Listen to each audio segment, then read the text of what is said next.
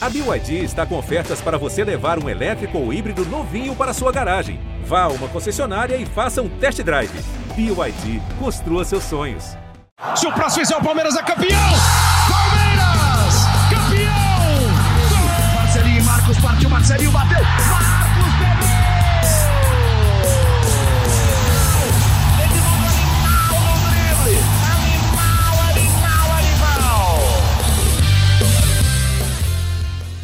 Palestrinas e palestrinos, começando mais um GE Palmeiras, o seu podcast aqui do GE. Globo sobre tudo do Verdão.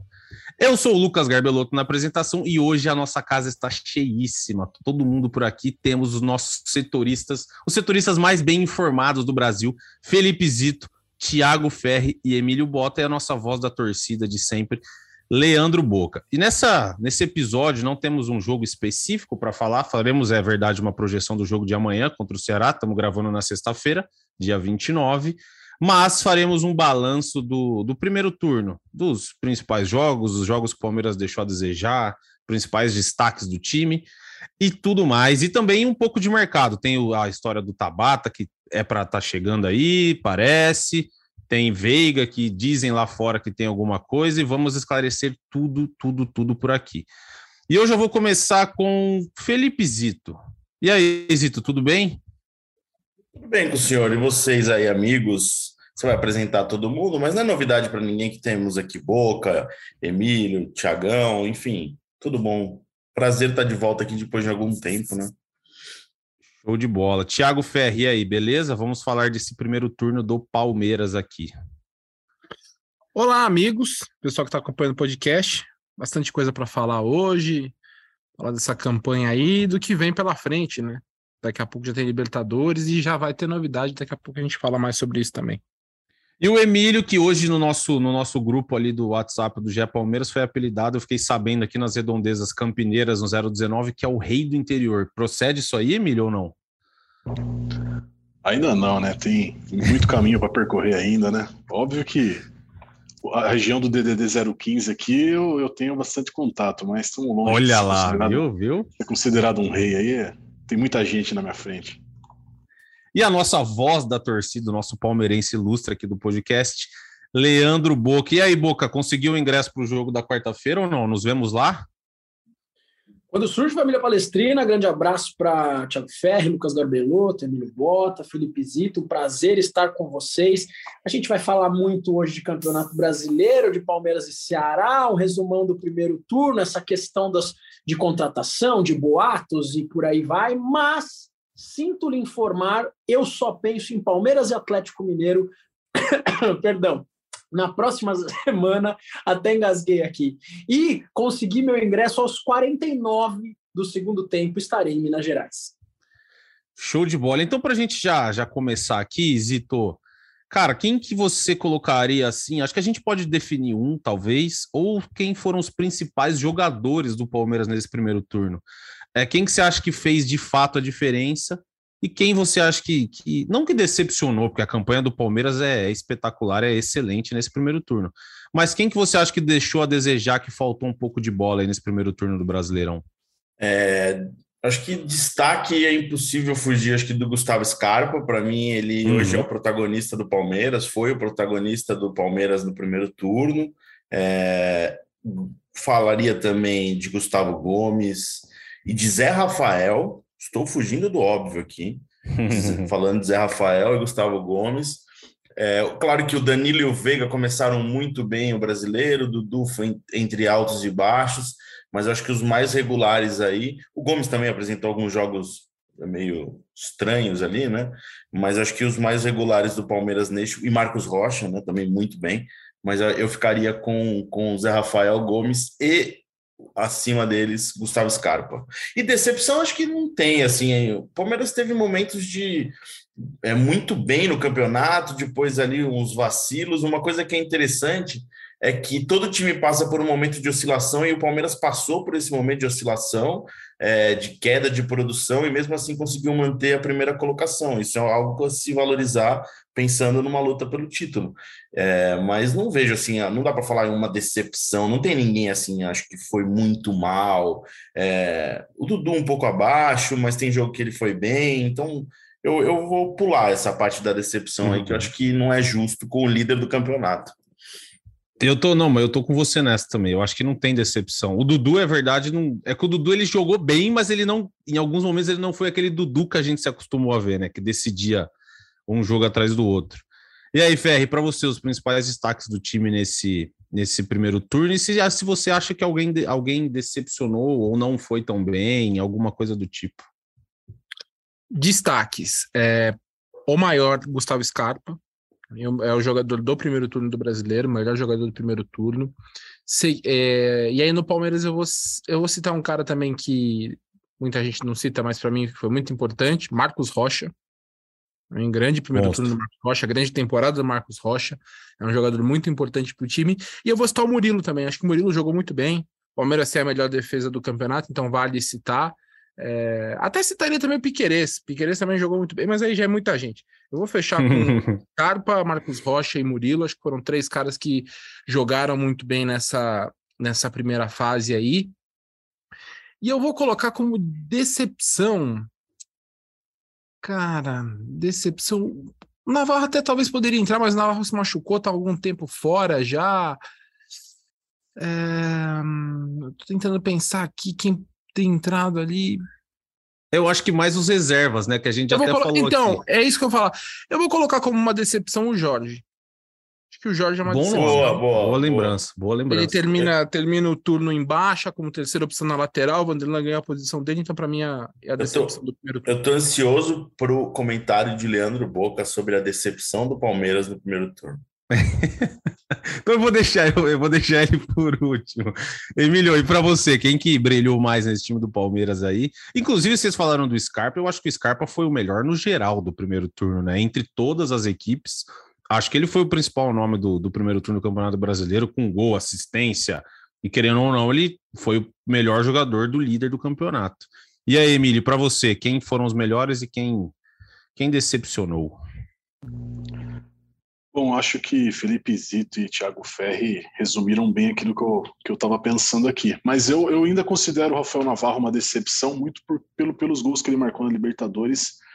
Eu acho que ele poderia ter rendido um pouco mais nas oportunidades que ele teve no Campeonato Brasileiro. Óbvio que foram poucas, mas diante daquilo que ele fez é, na Libertadores, por mais que seja contra um time fraco, contra um time isso, aquilo que as pessoas possam, possam falar, mas acho que eu esperava um pouco mais dele e pelo menos para que, que fosse uma opção para o Abel Ferreira num, num, momento crítico que ele teve no, no ataque.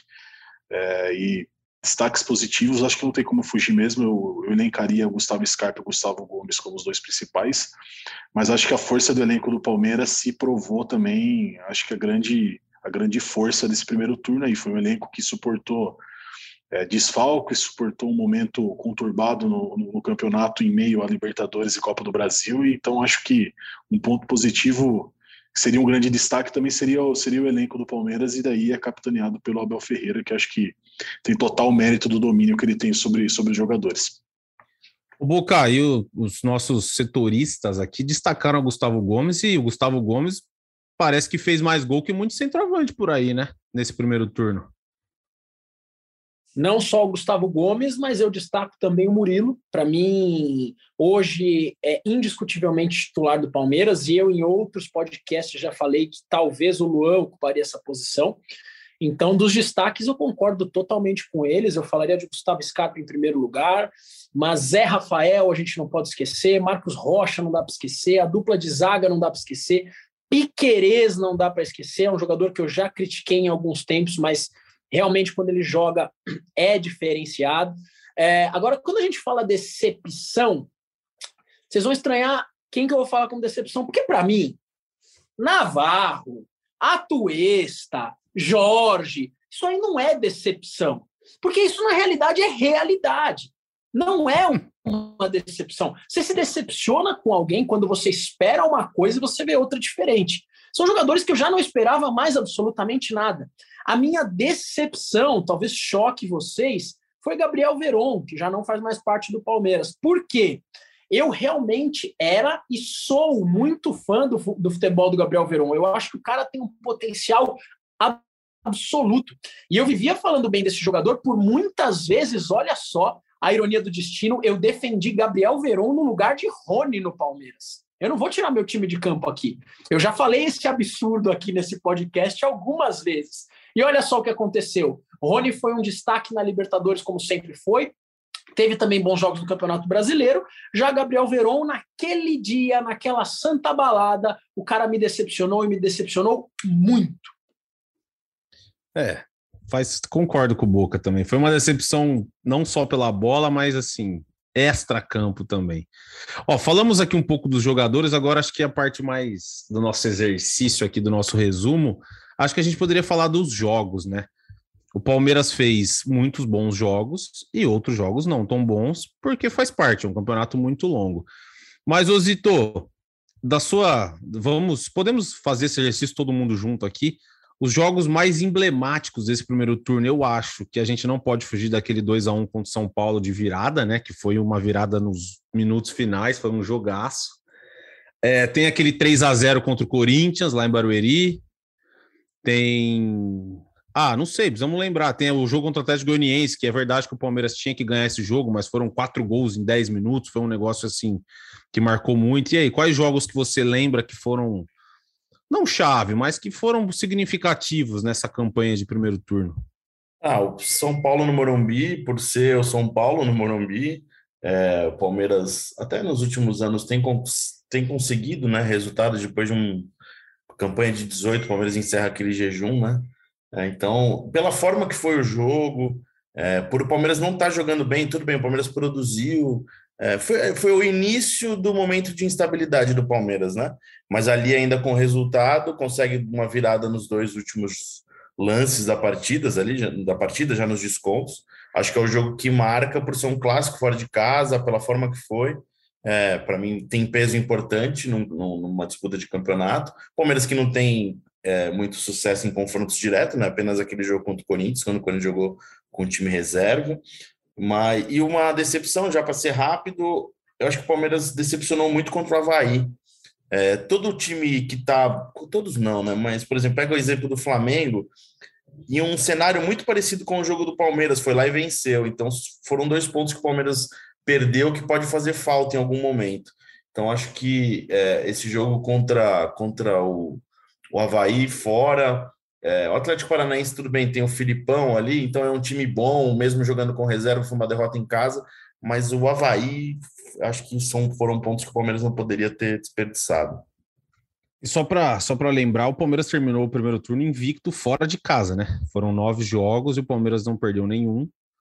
Então, assim, é um time que mostra uma solidez, principalmente fora, apesar de também concordo com isso aquele jogo contra o Havaí. O Palmeiras tinha absolutamente tudo para ganhar e vacilou feio, né, Ferre? Era um jogo que, que fica marcado e são jogos que, assim, para ser campeão você tem que ganhar, né? Porque se, o Palmeiras poderia estar tá com muito, muito, muito mais pontos de vantagem do que os quatro, que é verdade, é uma boa vantagem, mas daria para ser muito melhor, né? É, eu, as, a minha decepção, os pontos de decepção, eu coloco mais os jogos em casa. Até o jogo do Havaí, de fato, assim, foi muito decepcionante, mas Palmeiras perdeu alguns pontos bestas em casa. E aí eu coloco talvez resultados que nem sejam tão, né? Por exemplo, para mim o Fluminense em casa é uma decepção. Uhum. Palmeiras abriu o placar, não pode, não poderia ter tomado empate. É uma decepção. É, e as derrotas para o Ceará e para o Atlético Paranaense. Esses jogos aí eu cito como como pontos que, que fazem falta, obviamente, porque é, o Atlético Paranaense, por mais que, que seja uma equipe que hoje está muito bem, tá, mas era uma equipe reserva, Palmeiras entrou muito abaixo, é, era aquele jogo, eu, eu acho que chega um momento quando a equipe chega na liderança como, como o Palmeiras está, você sempre, todo mundo coloca o holofote em você, você precisa frustrar 19 rivais, todo mundo tá te secando, você, e esse é aquele jogo que que era o jogo que em 2016 e 2018 o Palmeiras, todo mundo secando o Palmeiras, o Palmeiras vai e ganha. E era o jogo que o Palmeiras precisava ter ganhado, principalmente esse do Atlético Paranaense. Então eu cito essas como as decepções do, do, do primeiro turno. Emílio, e para você, cobrindo aí o Palmeiras, quais jogos que você acompanhou e que você achou que o Palmeiras deixou um pouco a desejar e quais também você coloca como os principais aí dessa campanha que colocaram assim, todo mundo olhou e falou, pô, o Palmeiras de fato vem muito forte. Cara, acho que o jogo que, que me pegou nesse primeiro turno foi aquele 4, 4 a 2 no Atlético Goianiense. Acho que aquele, aqueles 10 minutos, aquela virada que o Palmeiras teve, para mim, acho que representaram muito bem um pouco do um pouco da força que o Palmeiras tem no campeonato mesmo, é, num jogo que parecia meio que um deserto de ideias, né? O Palmeiras vinha sendo dominado pelo Atlético Goianiense, não vinha produzindo muito bem e conseguiu uma virada momento que quis, porque eu acho que quando acordou ali acabou fazendo quatro gols em sequência. Eu apontaria esse jogo como um jogo que, que eu, sei lá, acho que foi um jogo que me pegou assim. Se falasse, ah, lembra do jogo do Palmeiras, eu lembraria desse. É, e jogos jogos abaixo do Palmeiras, acho que as duas derrotas em casa, por mais que, que uma delas tenha sido do Atlético do Felipão, que vem fazendo uma temporada muito grande, mas muito boa, na verdade eu acho que você não, não, pode, não pode perder pontos em casa. Eu acho que é, para ser campeão brasileiro, o Palmeiras é, não pode ser derrotado em casa. Óbvio que vão acontecer percalços no meio do caminho, mas é, eu acho que eu sou meio chato com, com relação ao desempenho dentro de casa. Então, acho que esses dois, essas duas derrotas, que são as únicas duas né, do Palmeiras no campeonato, para mim seriam os jogos a, a, se lamentar. E em termos de atuação, sem dúvida, contra o Havaí, acho que foi um, um ponto fora da curva, contra o Goiás também, mas é, por serem jogos é, é, fora, acho que talvez é, tenha um pouco de desconto aí que eu, que, que eu não dou contra o Ceará e contra o Atlético.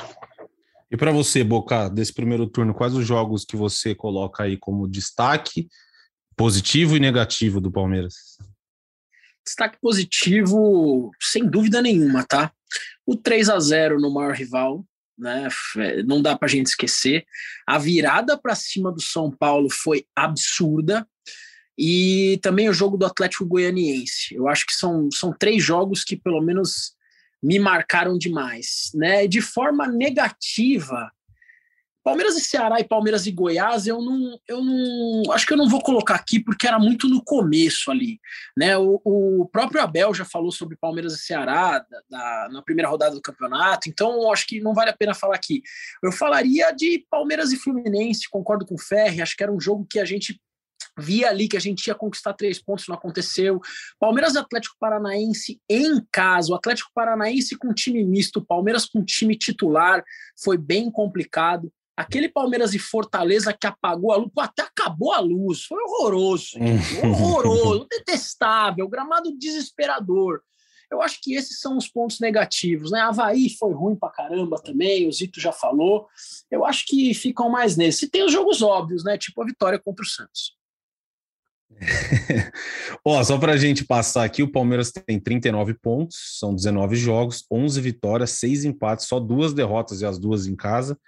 31 gols marcados, é o melhor ataque do campeonato, só 13 gols sofridos, a melhor defesa do campeonato, tem um saldo de gol de 18 e 68,4% de aproveitamento. Então, um, é o melhor primeiro turno do Palmeiras nos pontos corridos, né? Igualou, se não me engano, igualou 2016, vocês me corrijam aí se eu estiver errado, mas eu acho que igualou. Thiago Ferri tem essas informações, não tem, Thiago Ferri? Acho que igualou, acho que igualou 2016, né, como o melhor. Vou pegar aqui certinho, mas eu acho que não, acho que na verdade igualou é... 18.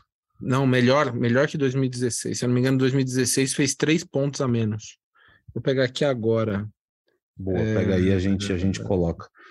E, e sabe mesmo, um negócio Palmeiras, que é. Palmeiras 19, é 36 pontos em 19 jogos. Agora tem 39, né? Então, aproveitamento melhor. Melhor campanha do melhor primeiro turno do Palmeiras nos pontos corridos, então, né? De, é.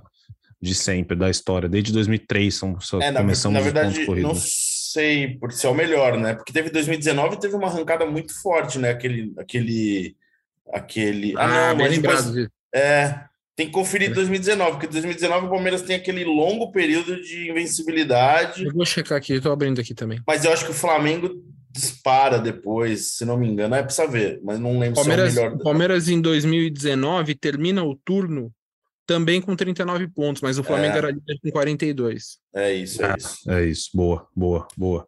É, no geral, acho que o Palmeiras fez um primeiro turno excelente, poderia ter mais pontos de vantagem por conta do futebol que jogou também, né? E assim, mostra que a solidez de um time que muito provavelmente tem tudo para sair com esse título, né, Zito? É um time que mostra uma solidez. Você tá zicando, cara. Você não pode não, falar uma coisa. Zicando, Vai sair com o título, não. Tem 19 rodadas. Não, não, pra, não. Tem para não, acontecer. São tem quatro tudo, pontos. Não, não. O torcedor palmeirense agora, nesse momento, talvez falou: você tá louco, zica, é. só bate na madeira. Não, tô brincando. Mas eu acho que vai, vai lutar pelo título até É, isso que eu quero dizer. Tem tudo, tudo para sair. Ah, aí tudo bem. Aí eu já, aí eu já tiro toda ao minha, o meu momento. Roberto Avalone, meu Deus, exclamação! Tem tudo para brigar, né, Ferre? Eu acho que é bem. é isso. Eu acho que o Palmeiras tem tudo e, assim, se coloca como um dos principais candidatos a ficar com essa taça, mas tem tudo, sem dúvida, para brigar. Tem tudo para sair com o título? Não. Tem tudo para brigar pelo título, certo, Zito? É isso, melhor agora. É né? isso. Não, é dizer, o que eu quis é, dizer. É, você pode falar o que você quiser, a sua opinião. Eu tô dando a minha também. Falei, eu acho que é cedo, acho que tem muita coisa para acontecer. Não, é cedo, mas assim, tem tudo para brigar, eu quis dizer. Tem tudo para chegar lá no final e estar tá ali entre as entre os quatro primeiros e brigando para ser campeão, né, Ferri? É, eu, eu, eu acho que uma coisa que vai ser importante é, é a arrancada agora do segundo turno. O Palmeiras precisa, é, que a gente sempre fala, mas agora o Palmeiras precisa de fato mesmo aproveitar. O Corinthians, é, que é o vice-líder, tem vai precisar de uma remontada aí na, na Copa do Brasil para se classificar e vai jogar na Copa do Brasil logo depois de um derby, então é uma situação que o Palmeiras vai ter que vai, pode tentar tirar proveito. É, os outros rivais já estão um pouquinho mais atrás, então é, a gente, se a gente for usar como exemplo por 2018, o Palmeiras terminou o turno a sete pontos do líder e terminou campeão. Só que para o Palmeiras terminar como campeão, o líder do turno era o São Paulo. O São Paulo caiu muito. O Internacional, o vice-líder, também caiu. Então, assim, é, não, é, não é simples, né? Além de uma arrancada dos adversários, o time que está na frente precisa cair muito também. Então, a situação é, é, é boa, poderia até ser melhor para o Palmeiras, mas acho que o Palmeiras termina muito bem o primeiro turno. E agora tem que aproveitar, ainda mais porque alguns dos adversários continuam com mais de uma competição em disputa. Então o Palmeiras tem que aproveitar para aí agora sim abrir uma frente ainda maior nesse, nesse momento. E o Palmeiras que teve essa semana livre, né? De jogos. Teve segunda e terça, né? Folgou o elenco do Palmeiras, descansaram. E então, já para a gente começar esse segundo turno, o Palmeiras enfrenta o Ceará amanhã no Castelão. Castelão que foi onde o Rony se machucou, certo? Naquele gramado horroroso do Castelão. Mas o Palmeiras, ó, só para a gente fazer uma projeção aqui, o Palmeiras então pega o Ceará, um jogo difícil. Aí, em segundo lugar, que é o Corinthians, o Corinthians pega o Botafogo, mas o Corinthians tem o Flamengo no meio de semana pela Libertadores, então pode ser que segure alguns jogadores aí. O Botafogo vem de uma boa vitória contra o Atlético Paranaense no Rio de Janeiro. Aí depois temos o Fluminense. Em terceiro, o Fluminense pega o Santos na Vila. Também é um jogo duro para o Fluminense. Apesar do Palmeiras ter um jogo difícil, Emílio, a rodada pode ser que seja boa para o Palmeiras, né? Em termos de, de vantagem. Não acho que o Corinthians vai vacilar contra o Botafogo, mas, considerando que o Corinthians pode poupar algumas peças, o Botafogo vem de uma boa vitória, às vezes o Palmeiras, ganhando do Ceará, consegue até abrir mais alguma coisa, né? É, sem dúvida, mas acho que também o Palmeiras também vai jogar no meio de semana e pode ser que também o Abel Ferreira pense em poupar alguns jogadores. Então, crava aí, que... crava aí, crava, crava, vai poupar eu, ou não, não vai, crava. é, mais, é mais fácil acertar na Mega Sena do que o que tá passando na cabeça do Abel Ferreira, mas acho que. É, pode ser algum indicativo de que ele deve. Eu acredito que ele deve. Alguém ele deve dar uma segurada. Agora, não sei de que maneira que ele pode. O Zito tem informação, é. Vamos, vamos não, não. Falar. É, não, pode continuar. É um assunto nada a ver que eu queria fazer uma pergunta para o Boca depois. Ah, beleza.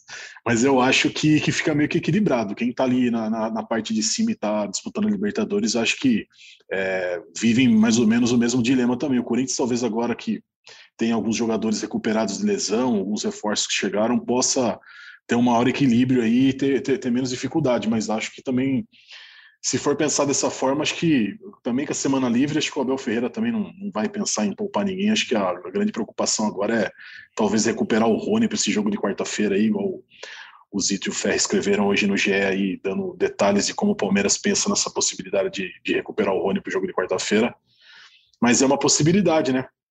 É, Piqueires falou hoje também que a meta do Palmeiras no segundo turno é, é manter uma arrancada para não, não sofrer tanto e, e ter uma boa gordura para poder estar tá jogando tranquilo a Libertadores também. Então, acho que força máxima para tentar abrir mais, mais pontos nessa, nessa frente aí. O Brasileirão, grande prioridade do Palmeiras. Zito, vá lá, faça a sua pergunta para Uma Leandro pergunta. Boca. Ô, Boca, aproveitando sua experiência profissional, é, jogar num gramado como é aquele terrível gramado do Castelão, a gente sabe que, claro, que buraco o jogador tem um risco maior de, de ter uma torção, ter um, um problema, uma, um problema mais específico, né? Mas um gramado ruim, que parece ser irregular, fofo, pode também ter algum impacto em, em problema físico. Por exemplo, o Rony sentiu a coxa lá, não foi de, de impacto, não foi de, de dividida. O gramado ruim também ter, pode interferir nessa parte? Com certeza, Zito, com certeza pode interferir, porque, primeiro assim, você tá. Você lembra quando o Palmeiras mudou o gramado do, do CT, o gramado do, do Allianz para grama sintética, que muito se conversou. Nossa, Sim. como vai ser jogar? O Atlético Paranaense já fazia isso.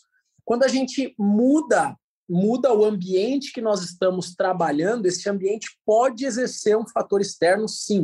E quando o gramado ele é horroroso, ele é irregular, a gente pode ter algum tipo de dano maior aos nossos tecidos, a gente pode ter, ter, ter dano nas articulações, a gente pode ter dano na musculatura, e por aí vai. Isso não é blá blá blá, isso não é mimimi, isso realmente pode acontecer.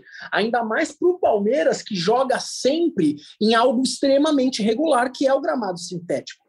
Quando você joga, porque sintético não vai ficar oscilando, né? Você joga sempre no mesmo lugar, sempre no mesmo lugar. Aí do nada você vai lá pro estádio, que foi o jogo do Fortaleza, que vai ser o jogo do Ceará, e você pisa num buraco, você levanta, você pisa no morrinho, aí você vai pro lado, você escorrega. Isso pode ser danoso. Uma Eu- aula, hein? Uma aula. Não, é, eu lembro que até o Boca falou do- da parte do gramado sintético. Eu lembro quando, gente- quando o Palmeiras estava pensando em trocar o gramado, estudando, acho que o Alexandre Matos e o, na época o Jomar, que era um dos, dos membros da, do, do núcleo de saúde e performance do Palmeiras, eles foram para Holanda, né? Se não me engano, Tiagão vai lembrar, né?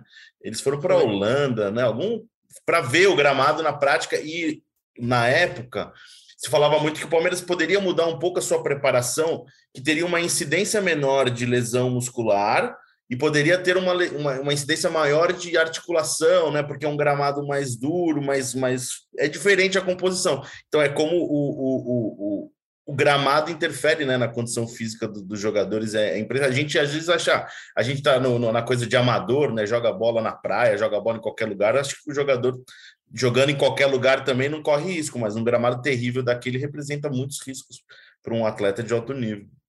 Eu até o Abel já disse isso em coletiva, né?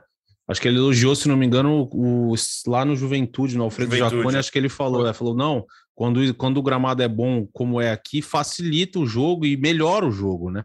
Porque, pô, é muito melhor você jogar bola num gramado regular do que num, num campo cheio de buraco. Mas aproveitando que o Emílio deu gancho ali, Zito e Ferri, o Palmeiras pensa em ter o Rony contra o Galo já nesta quarta-feira, no jogo de ida, e qual que é a probabilidade disso? Ou se o Palmeiras trabalha mais o Rony para um jogo de volta daqui 15 dias, 20 dias quase, né? E aí, Ferri? Não, o Palmeiras está trabalhando para tê-lo na ida, mesmo que não seja como titular. Já está fora do jogo com o Ceará. É, o Palmeiras está. Não tá.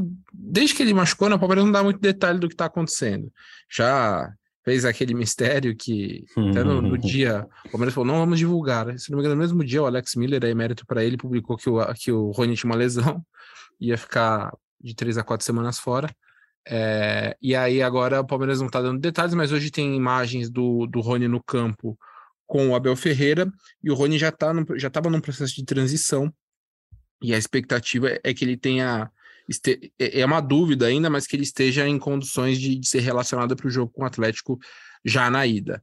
E aí imagino que na volta, inclusive como titular, né? Mas é, o foco do Palmeiras é deixá-lo pronto para que seja pelo menos um dos relacionados no jogo agora da, da próxima quarta-feira no, no Mineirão. Falamos agora do Rony, agora temos mais algumas. Primeiro vamos falar do Hendrick, né? Zito e Fé, vocês estavam até antes da gente entrar no podcast aqui, vocês falaram que estavam escrevendo essa, essa notinha, que o Palmeiras de fato inscreveu o menino Hendrick e ele pode, pode jogar as quartas de final da Libertadores, caso o Abel queira. Acho que não vai acontecer, porque o Abel já mostrou muita cautela para lançar esses garotos, né, Zito? Mas o Palmeiras inscreveu o Hendrick, ele pode, ele fica à disposição caso o Abel queira, certo?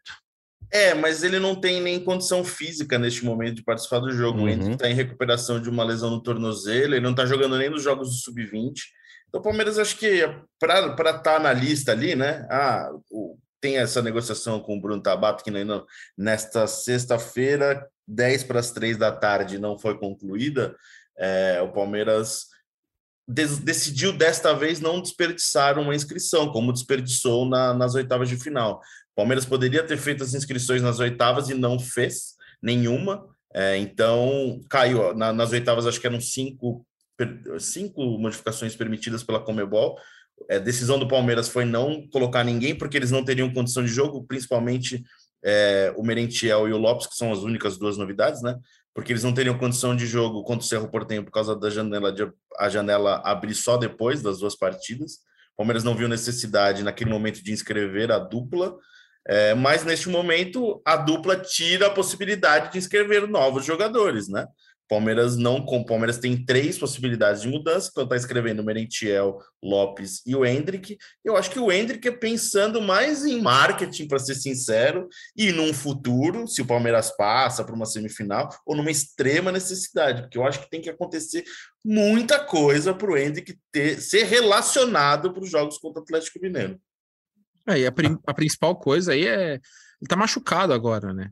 Ele uhum. tá, tá com, ele sofreu um entorse no tornozelo contra o Atlético Mineiro na, no Campeonato Brasileiro Sub-20. Depois tomou um pisão num treino e aí ele parou e está em recuperação.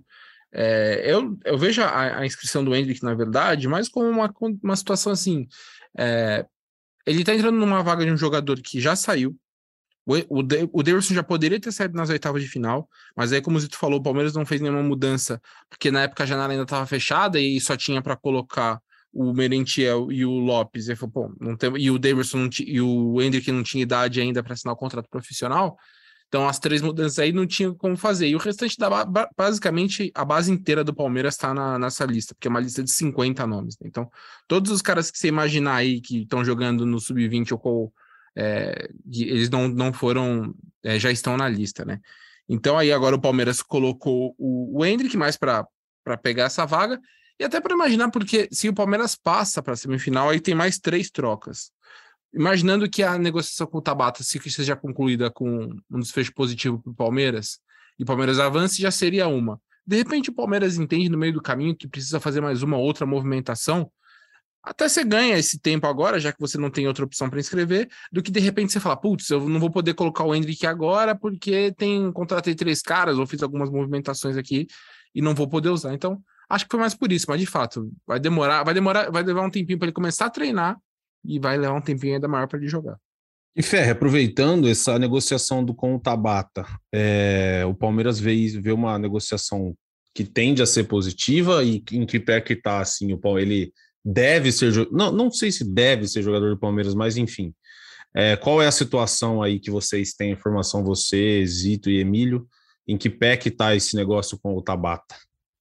Então, a negociação com o Tabata, ela, ela, ela pega num, numa questão que o Sporting começou muito irredutível, querendo 5 milhões de euros à vista para negociar o Tabata. O Palmeiras primeiro ofereceu 3 milhões fixos, mais dois é, em bônus o Sporting recusou, e aí o Palmeiras fez uma nova proposta, está em negociação, mas o Palmeiras quer pagar o valor parcelado. E o que o Palmeiras está pedindo, a pessoa vai estar tá ouvindo aqui e falar que absurdo, mas é, é, é, meio padrão isso aí. Todas as negociações, tanto para compra quanto para venda, são parceladas hoje no, no, no, futebol. E o Palmeiras tem uma questão com fluxo de caixa, acredito ser muito, muito, muito difícil o Palmeiras pagar 5 milhões de euros à vista pelo Bruno Tabata ou fazer alguma outra negociação à vista num valor alto porque hoje em dia é assim que, se, que, que, que acontece aqui, especialmente no mercado nacional, mercado brasileiro. Então, o Palmeiras está tá em negociação com o Sporting. Já havia é, mais cedo me falaram que não estava tendo muito avanço com o Sporting por conta dessas divergências aí financeiras, mas a negociação não está encerrada, eles continuam tentando o jogador e não não estavam muito pressionados por conta da Libertadores, porque o Palmeiras vai comprar o Tabata, caso a negociação seja concluída, é um contrato longo. Então, não é um cara para ah, uma opção, em, uma necessidade imediata. Eles até avaliam que é um cara que, de repente, pode assumir uma vaga do Scarpa a partir do momento que o Scarpa for embora, tudo mais. Então, o Palmeiras continua, tem, continua em negociação, não está não tá perto de se fechar com o Sporting, mas é, vamos continuar aí nesses próximos 15 dias de janela aí É, digo 15 dias de janela porque ah, quando fecha, né? A janela fecha no meio, no meio de agosto. Não tô falando que a novela vai durar duas semanas, pessoal. Fica calma aí. mas, mas a gente vai ver ainda mais um tempinho dessa negociação até um desfecho positivo ou negativo. Quem mais próximo do jogador acredita que vai rolar o negócio. Mas o esporte não, não tá facilitando até agora. Ô Zito, e antes do, do, da gente começar a gravar aqui, eu falei para vocês, pô, também pintou um negócio, uma, uma conversa em jornais de fora sobre o Rafael Veiga. A informação é. que vocês têm é que não, aparentemente não existe nada. É, então, é, esse é um assunto bom para a gente tratar, porque especulação em, por, em, na imprensa mesmo, né, notícia de outros locais, é, ou às vezes até perfil fake no, no Twitter, é, isso dá um trabalho para a gente muito grande, porque a gente tem que checar, porque pode ser verdade. Aí é... vem eu aqui e fico perguntando, né? Não, não, mas, você, mas, né, mas o Boca falou até no nosso papo antes, é interessante a gente poder falar um pouco sobre isso, porque às vezes a, a, informação de um colega nosso, do Brasil, do exterior, é diferente da nossa. Não significa uhum. que eu esteja certo e que ele esteja errado ou vice-versa, né? Às vezes são informações diferentes que depois lá na frente vai dar certo. Mas a gente foi checar essa história do Rafael Veiga, com pessoas próximas ao Rafael Veiga, com pessoas ligadas ao clube, e todo mundo fala que não existe absolutamente nada. É, pode acontecer uma proposta? Pode, mas assim, o, a, os termos da proposta noticiada já são estranhos. De 7 milhões de euros mais 10 milhões de euros. É, que poderia chegar a 10 milhões de euros. Acho que foi algo nesse sentido. O Palmeiras não vai vender o Rafael Veiga por 10 milhões de euros. Uma, o Palmeiras vai vender o Rafael Veiga nesse, neste momento, não tem nenhum interesse em vender o Rafael Veiga. Se fosse vender, não seria por 7 milhões de euros ou por 10 milhões de euros. O Palmeiras vendeu o Verão agora por 10 milhões de euros e todo mundo reclamando, e na minha, na minha, na minha análise com razão, que foi um valor baixo. Depois vocês já debateram isso nos últimos programas, enfim, eu achei um valor ridículo da, da negociação que o Palmeiras pegou pelo Verão. Você imagina se vende o, o Veiga por esse valor? Então, não, não encaixou muito isso, mas é uma informação que saiu na Turquia, que o Galatasaray tem, fez essa proposta, ou pensava em fazer essa proposta, mas a, nossas conver a nossa conversa aqui com o pessoal do, do, do, Brasil, né, diz que não tem nada nesse sentido, não, e fica aqui um esclarecimento que a nossa a gente não vai publicar desmentindo uma outra notícia nas nossas uhum. notícias do site, não faz muito sentido, né? Mas no, neste momento que a gente pode entender que não tem nada próximo de ser concretizado, não. E o Palmeiras, mesmo chegando, que a gente conversou lá, se chegar alguma proposta, não chegou, mas se chegar, vão recusar. E é, eu acho que é a linha de raciocínio do Palmeiras. O Palmeiras abriu mão do Scarpa, de fazer hum, o dinheiro com o Scarpa para manter ele até uhum. o fim do ano. Não tem sentido aceitar, aceitar uma proposta pelo Veiga, uma proposta que não mudaria muita coisa na vida do Palmeiras neste momento em termos financeiros. Né? E perdendo o Scarpa no final do ano, você fica, você vende o Vegas, você fica sem meia, né? Você vende os dois meias que, que você tem é. no time, não faz, não faz muito sentido. Né? É, é, e nesse é. momento a torcida do Palmeiras bate muitas palmas para Felipe Zito. Não, não dá, não dá para aceitar perder Rafael Veiga, gente, não dá. Mesmo a Leila Pereira já tinha falado no começo do ano que não era para sair ninguém, que a ideia não era sair. Aí a gente tem, tem a, a, lógica de segurar o Scarpa de graça, o que foi uma boa escolha, na minha opinião, tá? Não estou criticando. Aí, para vender o Veiga, não dá, né? Não faz sentido. Acho que é isso, né, Emília? Não faz sentido e o Palmeiras vende o Veiga, o Scarpa sai daqui seis meses e fica sem os dois meias e os dois melhores, dois dos melhores meias do Brasil faz. Pô, o Rafael Veiga fez uma temporada ano passado brilhante, esse ano começou muito bem, agora tá voltando de lesão, recuperando o ritmo ainda, e o Gustavo Scarpa hoje é talvez, junto com a Rascaeta ali, do principal meio, meio campista do futebol brasileiro, né? Sem dúvida. Não faria sentido, pelo menos é, a gente pensando aqui, não faria sentido algum, né? Mas vai saber. Mas acho que é, não deve passar mesmo de uma especulação e pelos valores mesmo. Acho que o Zito matou a charada e o Palmeiras se desfazer do, do Veiga por 10 milhões de euros é um negócio que beira o absurdo você pensar nessa possibilidade. Né? Então, acho que é mais uma especulação do mercado, assim como tem muita especulação aqui na Europa também vai ter, na Turquia, em Portugal, na Suíça, na Finlândia, em todo lugar tem, tem especulação e às vezes acaba respingando aqui por conta do Palmeiras ser o principal time da América do Sul. Então, fatalmente vão ligar o, o nome dos jogadores do Palmeiras ao, a qualquer tipo de mercado no mundo hoje, hoje em dia, para não fugir disso. Só completando, o Palmeiras renovou com o Veiga no fim do ano passado, no fim não, durante a temporada passada, teve um, um, uma ampliação do vínculo. O Palmeiras planeja, é, tem um entendimento que pode ser interessante negociar uma nova renovação com Rafael Veiga. Há uma, um bom entendimento entre todos os lados, não tem nenhuma definição sobre isso. É, o Palmeiras entende que está seguro, né, por ter um contrato longo e renovado ano passado, mas existe até a possibilidade desse contrato ser ampliado. A gente já noticiou isso não tem muito tempo, então tem só reforçando a situação do Veiga. E também com todo respeito ao futebol turco e também levando em consideração também a história do Veiga com o Palmeiras, acho pouco provável que o Veiga troque o Palmeiras pelo, por, um, por um país aí emergente no futebol europeu. Se fosse, acho que trocaria por um time de ponto ali na, na Espanha, na Itália, na, na França, na Inglaterra, talvez. Então, acho pouco provável, acho que é, é cascata mesmo. Cascata. Estou querendo buscar o clique aqui dos brasileiros, mas o Felipe Zito já disse que não vai divulgar se ele não tiver a informação correta, certo, Zito? Aqui não ah, tem é, né? A gente, a gente pode debater aqui, conversar sobre isso, mas se a gente não tem informação, a gente não, não vai publicar. Quando a gente publica e vendo outra, outra saindo de outro lugar, a gente dá o crédito, né? Mas neste momento, nada não, não, não nos faz escrever nada sobre esse assunto neste momento. E só para a gente. Luca, diga lá, pra, diga lá. encerrar isso, torcedor do Palmeiras que, que, que lê uma notícia em qualquer que seja o site do mundo envolvendo um jogador do Palmeiras mandar para o Felipe Zito na DM lá no Twitter que ele vai checar e vai responder na hora se procede ou não.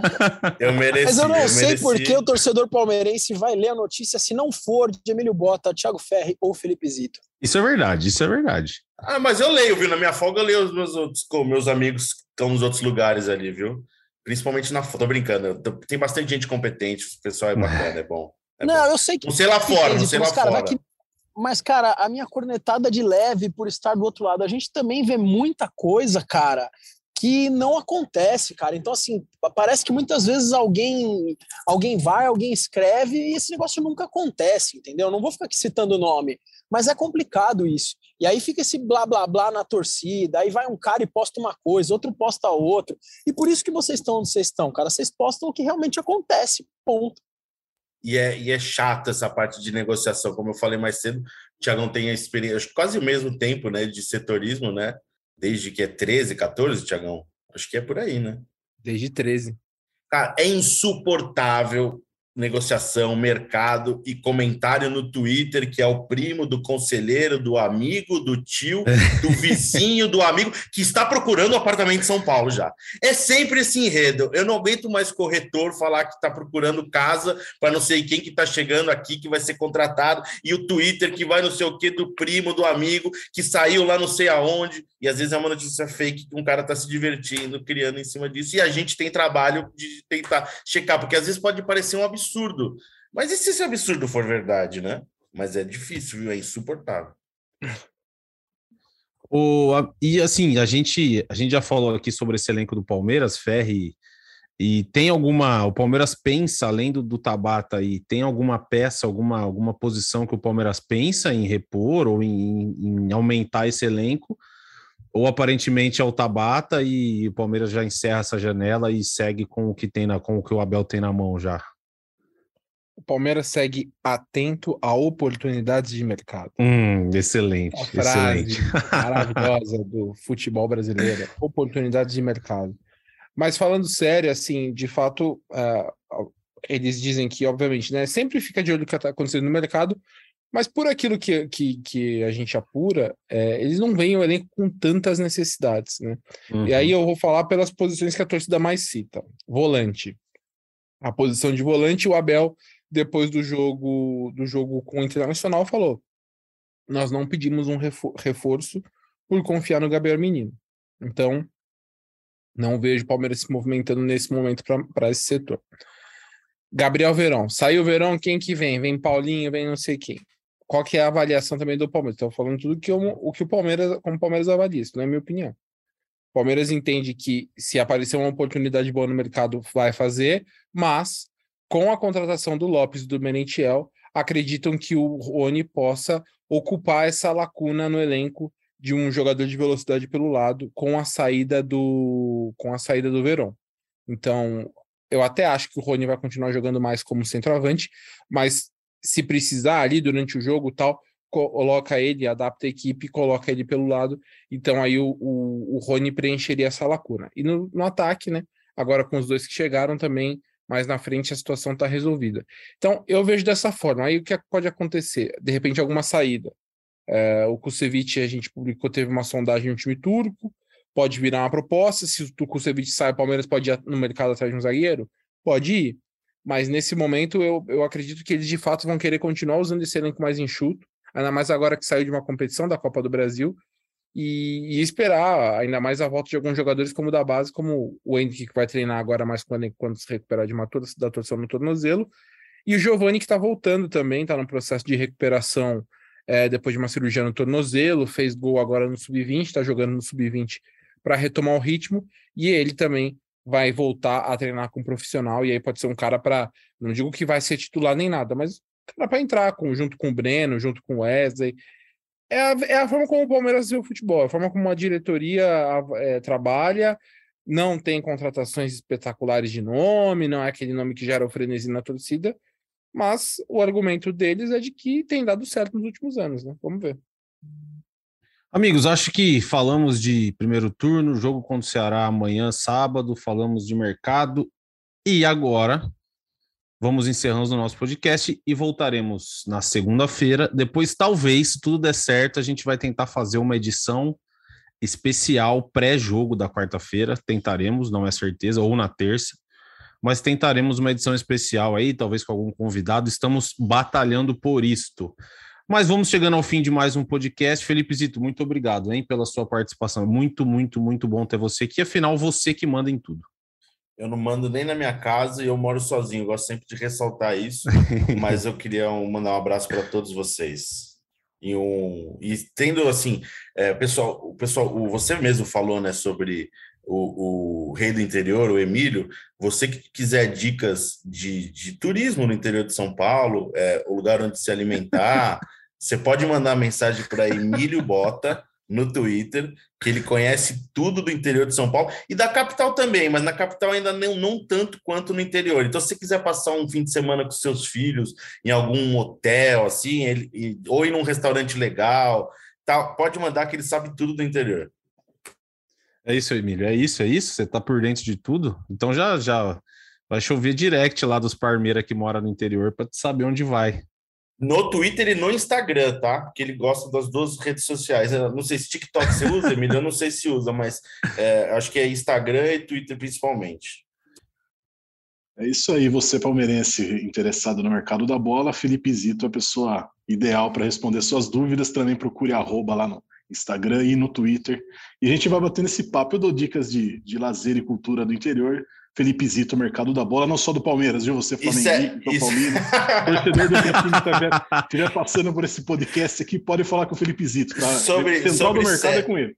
Sobre séries também, né, atualmente. E eu vou, eu vou incluir mais uma agora. Tiago Ferri, orientado por Leandro Boca, tem dicas fitness agora, porque o menino tá esbelto, meu tá Deus, tá esbanjando a, a, a, o melhor momento físico da, dos últimos 15 anos da vida dele. Então, se você quiser dica de alimentação, é, de, de saúde, pode mandar mensagem para. É Thiago Ferri, underline, Thiago Ferri, é isso, né? Inclusive, ele tá até com um agasalho aqui que eu tô vendo de treino. Provavelmente, ou ele foi dar uma corridinha, ou ele vai dar uma corridinha em breve, hein, Thiago Ferri? É isso? Corridinha não posso, porque eu tô com o tornozelo ruim ainda, mas faria um treino de membros superiores indicado ah por Leandro Boca. Fazer, fazer o publi aqui, ó. Leandro você tá Boca. voando, você está voando. E a nutricionista Gabriela Souza, trabalho espetacular deles, agradeço muito. Realmente perdi uns quilinhos aí. Vamos ver, espero perder mais alguns até o fim do ano aí. Esse, esse meu projeto foi anunciado já há alguns meses, eu não cumpri com a minha palavra. Zito, foi anunciado em janeiro o seu projeto. Foi. Nós estamos dia 29 de julho. Nas primeiras semanas de agosto, esse, esse projeto será iniciado porque vai casar junto com as minhas férias. Eu vou poder me dedicar a isso e iniciar esse negócio. Aguardem novidades, porque eu estou mandando mensagem para Tiago Ferro no Instagram e ele está sempre me respondendo sobre isso. Fé, valeu, hein? Tamo junto. Valeu, valeu, pessoal. Um abraço para todo mundo. Pô, vou mandar um abraço aqui. Hoje vou mandar um abraço especial para o doutor Maranaldo Fernandes Júnior, que é um seguidor no Twitter, no Instagram. Ele mandou uma mensagem.